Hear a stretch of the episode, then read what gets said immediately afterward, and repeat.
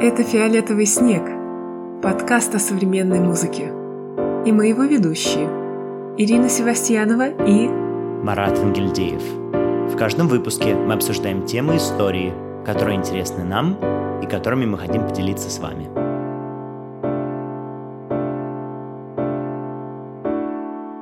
Третий выпуск, второй сезон, и мы снова в эфире. Привет, Марат! Привет, Ира. Как ты поживаешь? Чем занимаешься? Слушай, ну у нас идет большая подготовка к ежегодному традиционному нашему фестивалю. Мы его делаем вместе с Татьяной Яковлевой. Вот она была за выпуск до этого. Поэтому это всегда такой напряженный период, и времени чертовски мало. Как у тебя, кстати, с этим? Тоже, на самом деле, октябрь, мне кажется, традиционно такой сложный месяц, все потихонечку включаются, осень, да. Но ты не сказала совсем, что за фестиваль, как он называется, где он проходит, да. Мне кажется, было бы хорошо пригласить наших слушателей на него, те, кто могут прийти. Да, если вдруг вы слушаете этот подкаст до 30 31 октября и начала ноября, то, конечно, вы сможете попасть на фестиваль Гнесин Contemporary Music Week. Это фестиваль-лаборатория, он рассчитан на молодых музыкантов самых разных специальностей. У нас есть и исполнители, и музыковеды, и композиторы, конечно же. А, будет дневная программа. Марат так вкратчиво спрашивал, как будто бы он ничего не знает, но на самом деле он, конечно, помогал и в организации фестиваля, и плюс ко всему, он еще участвует в нашей дневной программе. У нас там антиконференция целых четыре дня. Это такой формат, мы его придумали с Таней. Ну, понятно, что антиконференции в принципе существуют, но мы его трактуем как такие междисциплинарные беседы о разных явлениях современной культуры и музыки в частности, которые нас волнуют всех. И вот Марат выбрал тему, связанную с метамодерном и метамодернизмом. Я пока не знаю, что он там придумал, но уже очень интересно. Я думаю, пока я не буду раскрывать все карты, я расскажу об этом в следующем выпуске, который выйдет до антиконференции. Ну да, будет очень интересно, и более того, как еще и слушатель в предыдущем году, я хочу сказать, что это всегда интересные беседы, неординарные, о музыке, но вот именно с, с разными ракурсами, да, то есть не обязательно с чисто музыкальными, и мне кажется, это очень актуально и интересно, поэтому ребята молодцы. Вот, ну да, а вас всех я приглашаю в том числе и на мою, тоже на наше обсуждение метамодерна и всего с ним связанного. Да, я надеюсь, вы сможете попасть, потому что будут трансляции, поэтому следите за обновлениями, мы обязательно это проанонсируем еще в наших соцсетях. Ну что же, о чем мы будем говорить сегодня? Сегодня наш третий выпуск. Мы подумали, что достаточно рассматривать актуальный контекст современной музыки и фестиваля. Мы об этом рассказали, и время перейти к традиционному формату вещания. Мы сегодня поговорим про искусственный интеллект, как вы могли догадаться из названия выпуска. Мы будем говорить о том, как он использовался в прошлом недалеком, а может быть и далеком, как он используется сейчас и какой у него есть потенциал в будущем, и какие проблемы, в том числе, мы связываем с этим потенциалом. Мы все это постараемся сегодня рассмотреть. Ну что, к выпуску? Искусственный интеллект.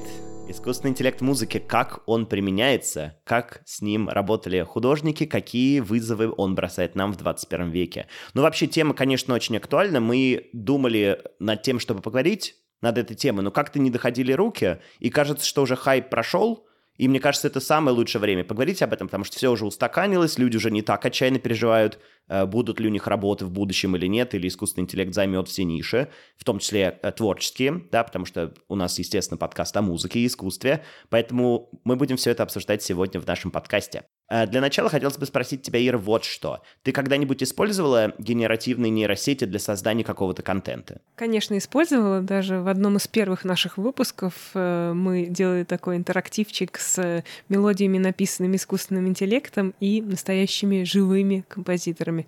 Э, ну, конечно, я баловалась с картинками разными, с э, чатом GPT. А у тебя как с этим обстоят дела? Но дело в том, что я этим пользуюсь достаточно активно, и поэтому мне всегда интересно вот в общении с людьми узнать, насколько действительно это распространенная вещь. И спасибо всем тем, кто поучаствовал в нашем опросе, который мы разместили в нашем телеграм-канале. Мы спросили, если вы пользуетесь вот генеративными нейросетями, и у нас получились такие результаты, что лишь 8% пользуются ими постоянно, 14% пользуются ими частенько, в том числе я, Ну и подавляющая часть, это 32% сказала, что редко, а 47%, то есть половина практически сказала, что никогда ими не пользовался. То есть, очевидно, хоть и об этом идет много разговоров, все равно это вещь какая-то такая, к которой не все могут, что ли, прикоснуться или не все хотят этим заниматься. Это не настолько еще распространено, конечно. Ну, для начала, чтобы мы все были как бы на одной странице, как говорится, я спросил чат GPT, что такое искусственный интеллект. Он мне ответил вот что. Искусственный интеллект — это область науки, компьютерах и информатики, посвященная созданию программы механизмов, способных выполнять задачи, которые обычно требуют человеческого интеллекта. К таким задачам можно отнести распознавание речи, обучение, планирование, решение задач и многие другие. Как ты думаешь, ты согласна с этим определением? Забавно, что для того, чтобы поговорить об искусственном интеллекте, ты спросил искусственный интеллект о том, что же это такое. Мне кажется, сам факт просто меня как-то повеселил. Ну, я не знаю, мне кажется, это такой дешевый прием, поэтому я сразу извиняюсь педантов, которым покажется это недостаточно изысканным приемом входа в эпизод. Ну да, действительно, это так. Да, мне кажется, это довольно емкое определение, и тем более его наверняка писали люди в какой-нибудь Википедии, да, откуда у нас обычно собирает GPT информацию. Вот. Но понятно, что вот эти технологии, да, они связаны не только с современной ситуацией, вот с современными инструментами искусственного интеллекта, а вообще, в принципе, с компьютером и с тем, как люди учились создавать какой-либо контент, э, не прикладывая мозговых усилий, да, чтобы машина сама что-то училась делать и становилась более самостоятельней. Ну да, мне кажется, тут основная как бы вещь в этом, в этом повествовании о том, что именно это автоматизация каких-то процессов. То есть вместо того, чтобы самому садиться и что-то рассчитывать, что-то планировать, ты сокращаешь время работы, да, ты делегируешь эти задачи компьютеру, который за тебя это все просчитывает и выдает какой-то результат, будь то математический, будь то уже именно звуковой, визуальный и так далее. То есть это такой способ как бы экономии времени, скажем так. И на самом деле такие вещи уже были достаточно давно в истории музыки, если вот уже погружаться в музыкальный контекст, да, можно вспомнить, что э, еще в Древнем Риме чуть ли не использовали музыкальные кости, то есть такую игру в кости, которая генерировала какую-то музыку. Вспоминается Гвида Дореца, тоже известный очень теоретик XI века. С этими костями, кстати, ассоциируется произведение некоторые Моцарта, который тоже их использовал для того, чтобы писать музыку. Как он это делал?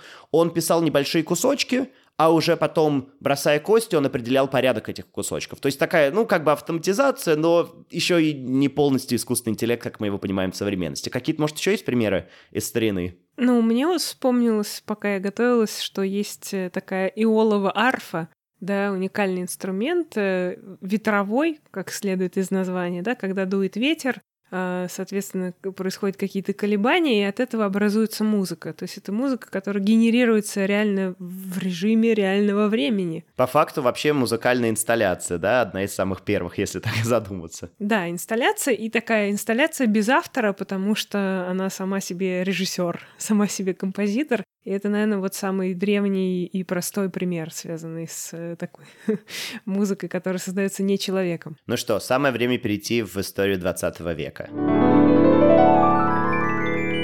Ну что, Ира, расскажи нам, пожалуйста, о начале работы с искусственным интеллектом в 20 веке. Как складывалась эта история? Да, наверное, называть все искусственным интеллектом не совсем корректно. Мы будем вначале говорить о такой машинной компьютерной музыке, то есть той, которая создается не человеком. Не человеческая просто музыка. Конечно, такие опыты, они связаны прежде всего с серединой 20 века, тем, когда машины стали активно использоваться в различных исследовательских э, институтах. И тут машинной музыкой занялись не только композиторы, и не всегда композиторы. Потому что вот э, такие самые важные опыты первых сочинений созданных компьютеров, они относятся к американскому исследователю, он вообще был химиком, Леджерану Хиллеру.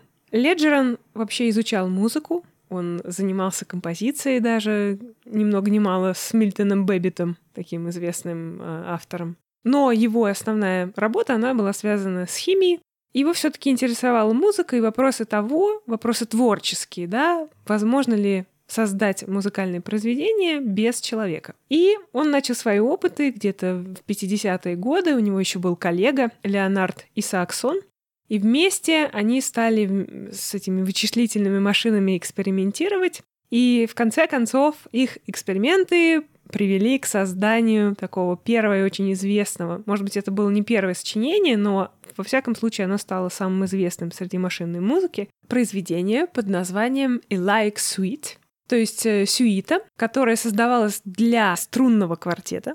Это сочинение 1957 года.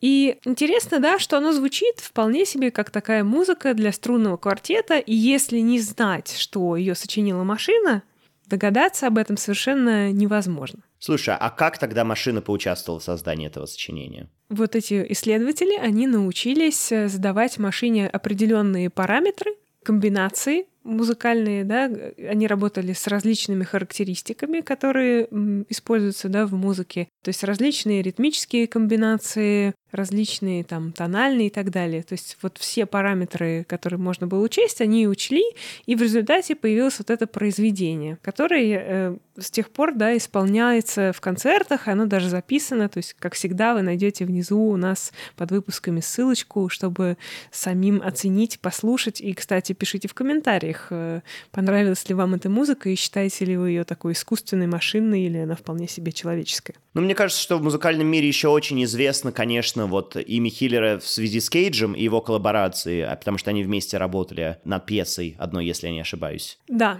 ты все правильно говоришь. Конечно же, тут нельзя было обойтись без Джона Кейджа. Какой выпуск подкаста о современной музыке может без него вообще пройти?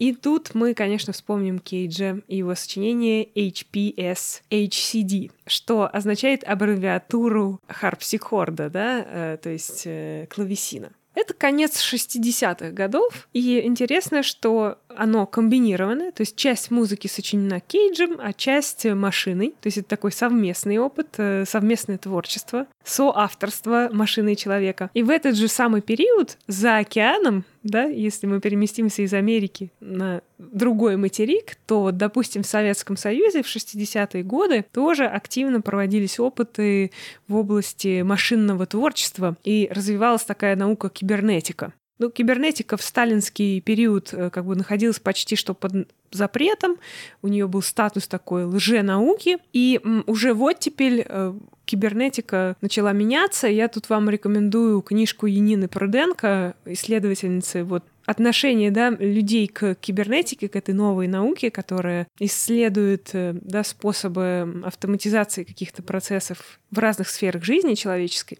И вот э, это отношение, оно постепенно менялось с ходом оттепели да, в Советском Союзе, и э, кибернетику ей возвращали статус настоящей серьезной науки, и она появлялась в различных произведениях массовой культуры.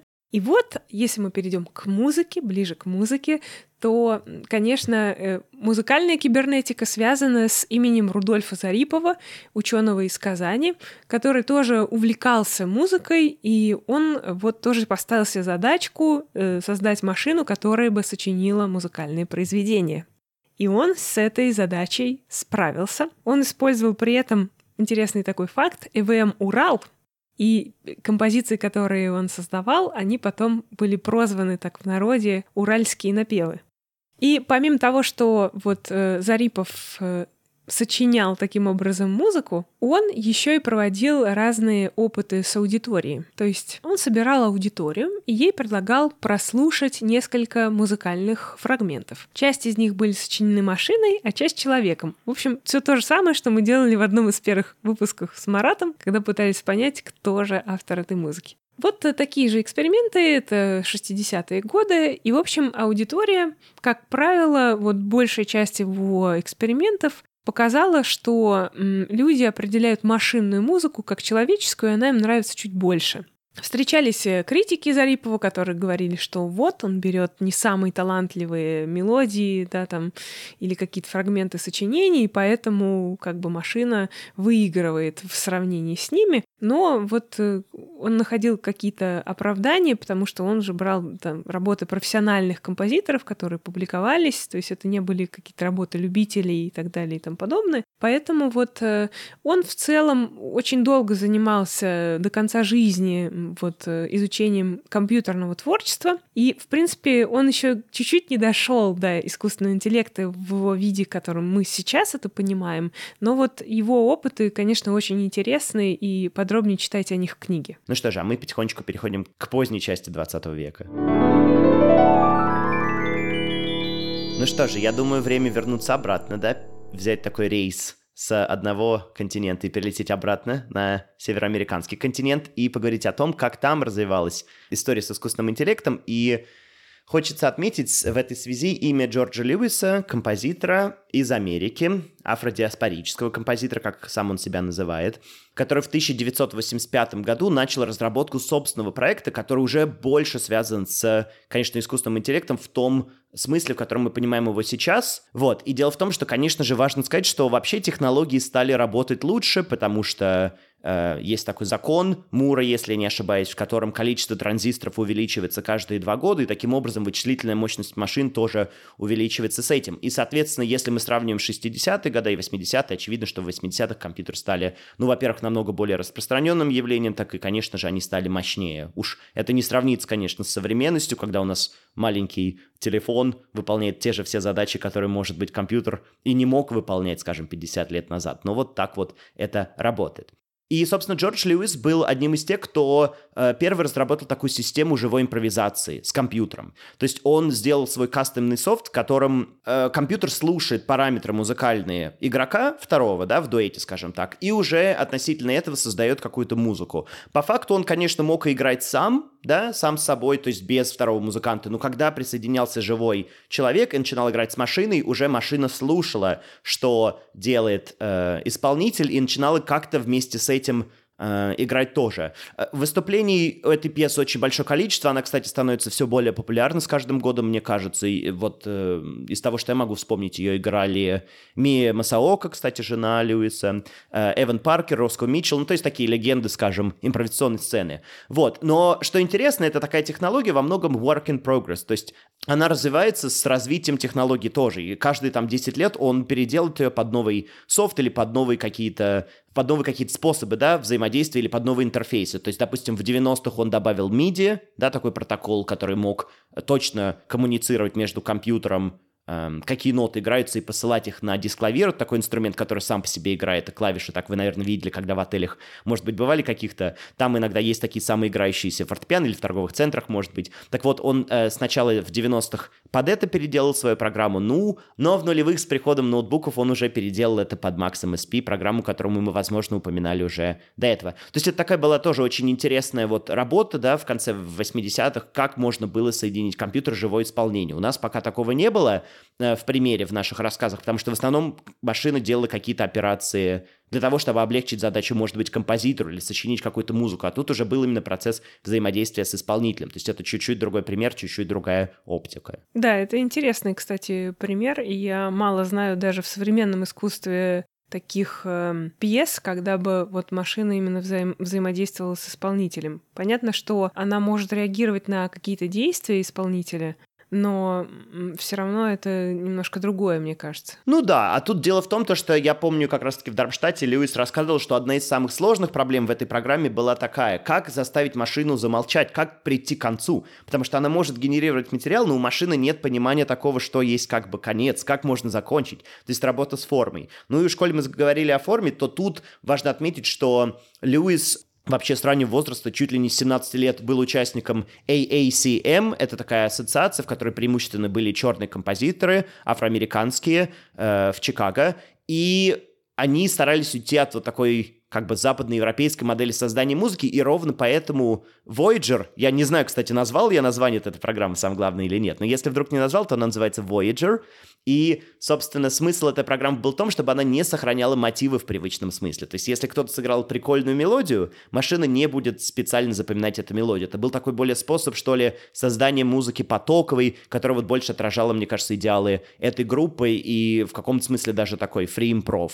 наверное, больше в этом смысле. То есть, это действительно интересный опыт, но касательно распространения, э, я не знаю, мне кажется, что когда я изучал Max MSP, вот эту программу, да, для того, чтобы автоматизировать какие-то процессы. Большинство ребят, которых я знал, все были заинтересованы в том, как создать вот такой механизм взаимодействия с компьютером, чтобы была живая импровизация. Поэтому, мне кажется, это такая достаточно интересная тема. Может быть, сейчас она чуть-чуть сдулась и э, уже не так актуальна. Но мне кажется, мы долго засиделись уже, да, в 20 веке, пора переходить к чему-то более свежему. Ну, конечно, я знаю, что ты вспомнишь сейчас свою любимую композиторку. Ее зовут... Дженнифер Волш, ирландская композиторка, которая с начала нулевых очень активно... Ворвалась в чат. Ворвалась в чат, нет, которая действительно является очень, мне кажется, важным композитором современности и такой ведущей звездой в каком-то смысле.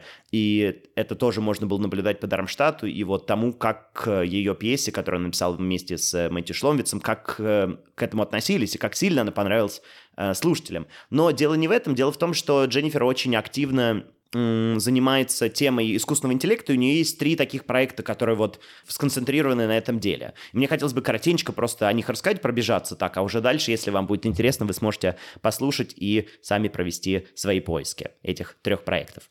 Итак, первый из них называется Ultra Chunk, которое она начала разрабатывать в 2018 году. По сути, это тоже что-то похожее на вот э, пьесу Джорджа Льюиса «Voyager», которую я рассказывал уже сегодня.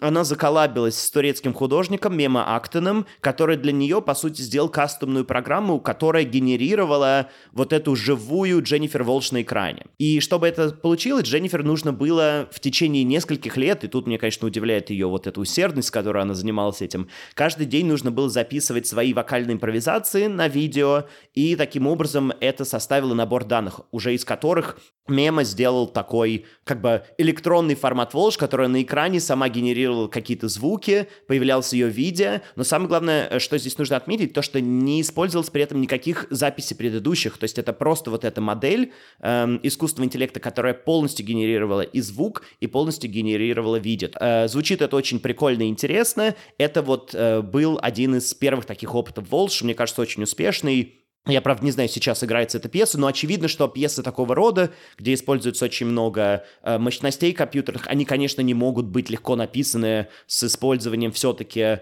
э, компьютера, ну или, по крайней мере, это не так просто. То есть все равно нужен доступ к каким-то э, ресурсам и вычислительным мощностям. Ну, понятно, что со временем это станет более доступно. Да, я вот как раз хотела спросить, э, сочиняет ли Уолш сама, или у нее есть какие-то ассистенты, там, программисты, которые ей помогают в осуществлении этих работ? Как я понимаю из этой коллаборации, что ей нужно было обратиться к художнику, я уж не знаю, кто там точно за что отвечал, но э, вот такая вот история, что это не она сама это сделала. Хотя, конечно, есть примеры, когда композиторы готовы посвящать время, и, я так понимаю, достаточно большое, да, чтобы изучить весь спектр этих технологий, и э, процесс-то это очень трудоемкий, поэтому в данном случае вот они вместе работали над этой пьесой. Но у нее еще есть другой пример, в котором она тоже обратилась к специалистам по э, искусственному интеллекту. Проект называется A Late Anthology of Early Music Volume 1 Ancient Renaissance. То есть это такая поздняя антология ранней музыки. Первая часть от старинных времен до эпохи Ренессанса.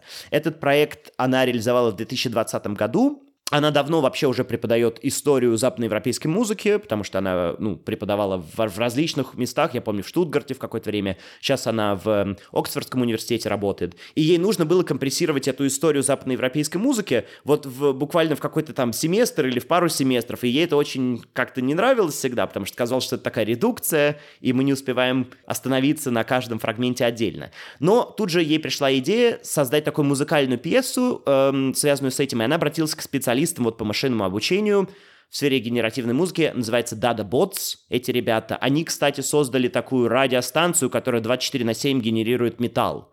То есть вот у них был явно большой опыт э, генерации Ого. музыки в этом смысле, да, такой интересный опыт. И, кстати, его часто вспоминают, мне кажется, вот э, в разговорах про искусственный интеллект. Ну, неважно. Смысл в том, то, что она взяла какие-то записи старинной музыки, свои вокальные импровизации, и как такой специфичный фильтр как бы наложил одно на другое. То есть получается, что там смешиваются григорианские какие-то хоралы, месса машо, матет джаскану депре, и вот свою личную перформативную подачу они так наслаиваются, и что очень интересно в этом проекте, что ее голос, он тоже, как и ранняя музыка, развивается с каждой генерацией вот этих э, моделей импровизации. То есть там в первых каких-то треках он еще еле-еле слышен, какой-то такой зародыш, да, прото-голос, а уже к концу он э, становится полноценным, и в каком-то смысле это тоже отражает развитие западноевропейской музыки. То есть тут такая интересная концептуальная параллель, ну и, конечно же, очень, э, мне кажется, это хорошая музыка, и этот альбом, если я не ошибаюсь, я вот вчера читал, что чуть ли не три издания включая The Wire, э, оценили как альбом самый лучший 2020 года. Так что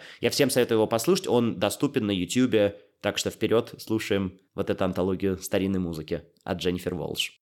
Ну и третий проект, он, наверное, самый в каком-то смысле простой. А, она с 2017 года собирает э, текстовые пьесы разных авторов, То есть вот э, мы говорили о графических партитурах, мы не говорили о текстовых партитурах, когда текст используется для того, чтобы исполнить музыку, то есть там ни одной ноты нет, как правило, а всего лишь текст на каком-то языке, и вот исполнители следуют этому. Так вот, она собирает огромный такой массив этих текстов, начиная там от Флуксуса, который мы много раз упоминали, да, 60-е годы, до сегодняшнего дня. И это в дальнейшем послужит таким вот э, набором данных, из которого можно будет уже генерировать дальнейшие пьесы, поэтому если вдруг нас слушают какие-то композиторы, у которых есть текстовые пьесы, вы вполне можете зайти на сайт Волш и оставить там э, как бы заявку на то, чтобы ваша пьеса была включена в э, этот регистр. Вот такие у нее интересные и, на мой взгляд, все-таки разные три проекта связанные с искусственным интеллектом. Ну а кто же еще у нас есть? Наверное же не только Дженнифер Волш монополизировала сферу искусственного интеллекта. Наверное, есть и другие люди. Безусловно, есть и другие.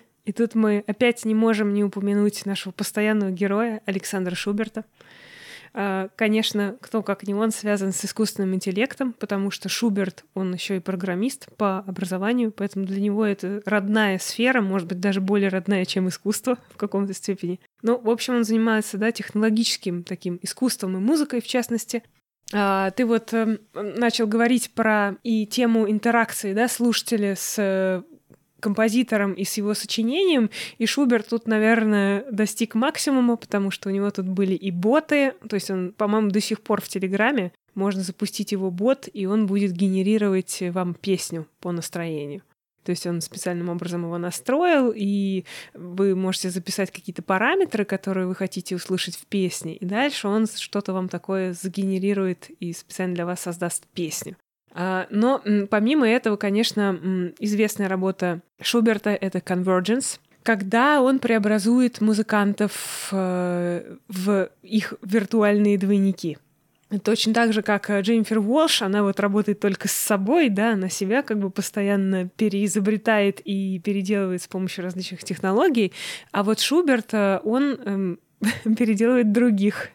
А, кстати, ну, он тоже бывает, что участвует в своих пьесах, но в таком, в оригинальном виде. А вот э, музыкантов из ансамбля Decoder, да, с которыми он работает, он, э, они регулярно подвергаются там каким-то преобразованиям. И вот в частности в Convergence, да, там используются такие инструменты искусственного интеллекта, когда музыканты, они что-то делают, там говорят, записывается их речь, звуки, которые они издают, их снимают на камеру, и таким образом вот э, Шуберт как бы помещ... Э, создает их виртуальных двойников. И они живут уже в виртуальном пространстве совершенно отдельно. И главный вопрос, наверное, шубертовского творчества вообще — это то, как мы воспринимаем мир и как воспринимают э, мир э, технологические устройства. И главным образом эта пьеса нужна для того, чтобы показать, в чем отличие, да, вот этого мира алгоритмического, который весь э, искусственный и создан на основе реальных людей, от мира вот живых существ э, и их реакций, их способов восприятия. Ну, тут, мне кажется, еще очень важно отметить то, что все-таки, когда художники работают с темой искусственного интеллекта, это же не только вовлечение самой технологии, это часто еще такой, такое рассуждение а именно самой природе этой технологии. И тут интересно отметить, что не все художники так называемые технопозитивисты, как мы их называем с Ирой. Абсолютно. Кто-то из них и достаточно техноскептики, и мне кажется, тут всегда такой сложный вот эм, диалектический процесс происходит, потому что сложно, если ты искренне вовлекаешься в эту тему, мне кажется, нужно все-таки оценивать ее с разных сторон и пытаться найти в ней какие-то плюсы и минусы. Вот как это выражается у Шуберта? У него есть какая-то одна выраженная позиция на этот счет, или она как-то, может, менялась? Мне представляется, что его позиция, она меняется, она модернизируется со временем, потому что, ну, мне кажется, он был очень увлечен в десятые годы вообще созданием вот и работой с разными там девайсами, там, не знаю, джойстиком от компьютерной игры тем, как его можно интегрировать в процесс исполнения музыки, э, с вовлечением вот, да, вот этих вот э, инструментов искусственного интеллекта и так далее и тому подобное. А, но мне кажется, опять-таки, все эти надстроечные миры, виртуальные миры, они создаются уже сейчас им для того, чтобы показать людям, что на самом деле они состоят из плоти и крови, у них есть реальные тела, реальные их эмоции, и что их аватар он не может их заменить в полной мере, и что важно ценить свой человеческий опыт. Еще, мне кажется, важная тема, связанная с искусственным интеллектом и творчеством, состоит в том, что искусственный интеллект может генерировать огромное количество контента, из которого композитор да, выбирает, что ему подходит для его произведения. То есть Шуберт тоже так часто поступает. То есть в его произведениях часть какого-то музыкального материала, там, звукового или видеоматериала, она создана им самим, а часть вот именно сгенерирована. И дальше уже вопрос того, да, какую роль вообще занимает э, э, искусственный интеллект и можно ли его записывать в соавторы. Вот, и тут, я думаю, мы потихонечку переходим уже к этическим вопросам, да, использования в искусственного интеллекта, в том числе в музыке. И вот ты уже упомянула, да, работу с набором данных и выборку. И тут вообще к этому большое количество вопросов встает сразу, потому что, конечно же, я из общения с программистами, у меня много ребят-инженеров, знакомых, они рассказывают, что, конечно же, выборка данных, то есть вот этот набор данных, он очень сильно влияет на то, какой будет финальный результат, и даже есть такое понятие AI bias, которое я бы даже не мог, наверное, адекватно перевести, сейчас попробую, то есть предвзятие искусственного интеллекта, то есть то, что у искусственного интеллекта тоже есть какие-то свои предвзятости, не знаю, если это правильное русское слово, но какие-то... Предпочтения, Какие-то да? предпочтения, да, которые, которые вот из на который именно влияет выборка данных, да, то есть поэтому сейчас очень ответственно к этому стараются компании подходить, ну как ответственно, они говорят, что они относятся ответственно к этим процессам, но вот я слышал, что есть такая даже компания, Э, Кария, по-моему, называется в Индии, которая платит 5 э, долларов в час, что достаточно много для Индии, для того, чтобы собирать э, голосовую речь носителей определенного языка, который не очень распространен, и на этом языке очень мало статей в Википедии, поэтому используя вот эти голос и прочтение текстов на этом языке жителей, которые на нем говорят, то есть носители языка, они с помощью этого преобразуют это в слова и потом уже составляют автоматически, я так понял, контент для Википедии. То есть вот такие тоже даже есть примеры, и это такой как бы этический сбор данных. Ну, конечно же, вопрос не только, кто их собирает, сколько им платят, но и, конечно, какие эти самые данные. И дело-то в том, что в музыке все-таки, когда композитор работает или художник с э, искусственным интеллектом, обычно выборка это данных очень такая минимальная и кастомная. То есть все собирают эм, этот набор данных под себя. И в итоге он получается таким вот, который очень хорошо работает для какой-то конкретной задачи, но, не, наверное, не сможет работать так универсально. А проблема все-таки таких больших корпораций, потому что они же все-таки стараются консюмерам предложить какие-то технологии свои. И поэтому выборка идет очень большая. Они собирают максимально большой объем данных, и там уже как раз вот эти вопросы э, предпочтений, как мы это перевели, да, они становятся уже более актуальны. И уже встает больше вопросов к этим таким технологиям, которые, да, на, нацелены на большую аудиторию, скажем так. Да, то есть, как мы можем судить э, по высказанным нами идеям и примерам, пока искусственный интеллект не может стать соавтором э, композитора или художника, да, это пока просто большая библиотека данных которой художники могут пользоваться точно так же, как они пользуются там, не знаю, языком тонально-гармоническим, не знаю, как в классической музыке. Ну, тут, мне кажется, знаешь, вопрос даже не в этом скорее, а в том, как бы, что есть соавтор. То есть, как бы, когда ты используешь, допустим, если ты композитор-сериалист, и твой метод строится на том, что ты используешь калькулятор для того, чтобы делать вычисления, можно ли адекватно считать, что калькулятор является соавтором? Потому что это какая-то технология. Очевидно, что технологии всю жизнь помогали музыкантам развиваться. Ну и в том числе вопросы, конечно, авторства. Тут скорее такой формальный вопрос, что является соавтором? Потому что все-таки в примерах, которые мы рассказывали сегодня, даже тот же Voyager, который генерирует генерирует музыку вот у Джорджа Льюиса, он же сам ее все-таки генерирует. Да, он был запрограммирован, но как бы кому принадлежит авторство? Человеку, который его запрограммировал, или машине, которая в прямом эфире создает музыку, или как раз-таки выборке данных, которая помогает генерировать этот материал. То есть тут это такая новая область, и мне кажется, еще много очень э, вопросов, которые остались без ответа. Ха-ха. Кому платить авторские отчисления, решайте сами. Ну, еще хочется вспомнить, да, пример, наверное, с популярной музыки, потому что мы все про свою э, классическую академическую традицию, назовем ее так. Но все-таки вот мне понравилась история, как эм, по-моему, в этом году кто-то сделал такую песню, используя фейковый вокал э, канадских певцов Дрейка и The Weeknd, да, достаточно известных. Вот. Э, этот человек взял как бы их голос, создал с помощью этого модели искусственного интеллекта, и какой-то вышел трек, достаточно популярный. Его начали слушать люди, он начал им нравиться, но тут же, конечно, мешались мейджеры, лейблы, которые стали говорить, э, как это вот вы паразитируете на собственно, вокале Дрейка и Уикенда так нельзя, надо ее убрать со всего стриминга и так далее. Ну, как бы я вижу их позицию, почему их это будет бесить, но вот тут такая интересная вещь тоже проскальзывала у Волш в Дармштадте на одной из своих лекций. Она говорила, что успешными будут те музыканты, которые смогут вот адаптироваться под этот формат новый, когда э, соавторство идет максимально по всем фронтам, когда любой юзер, по сути, может взять какую-то простую там, простой веб-сайт и адаптировать уже существующую вещь под себя, и вот за этими людьми якобы будущее, но что-то мне интуитивно подсказывает, что это так. А ты как думаешь? Гибкость это важно в 21 веке? О, да. Но это же еще движение в сторону Web3, да, такого пользовательского интернета, когда ты сам создаешь свою систему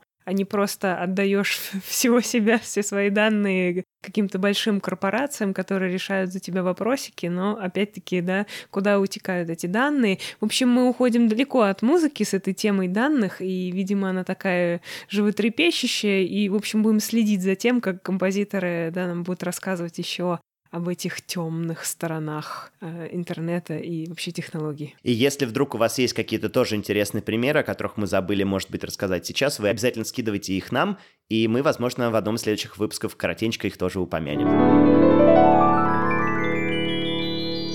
Ну что же, я думаю, мы ввели вас в курс дела относительно искусственного интеллекта и того, может ли машина сочинять вместе с композиторами или художниками.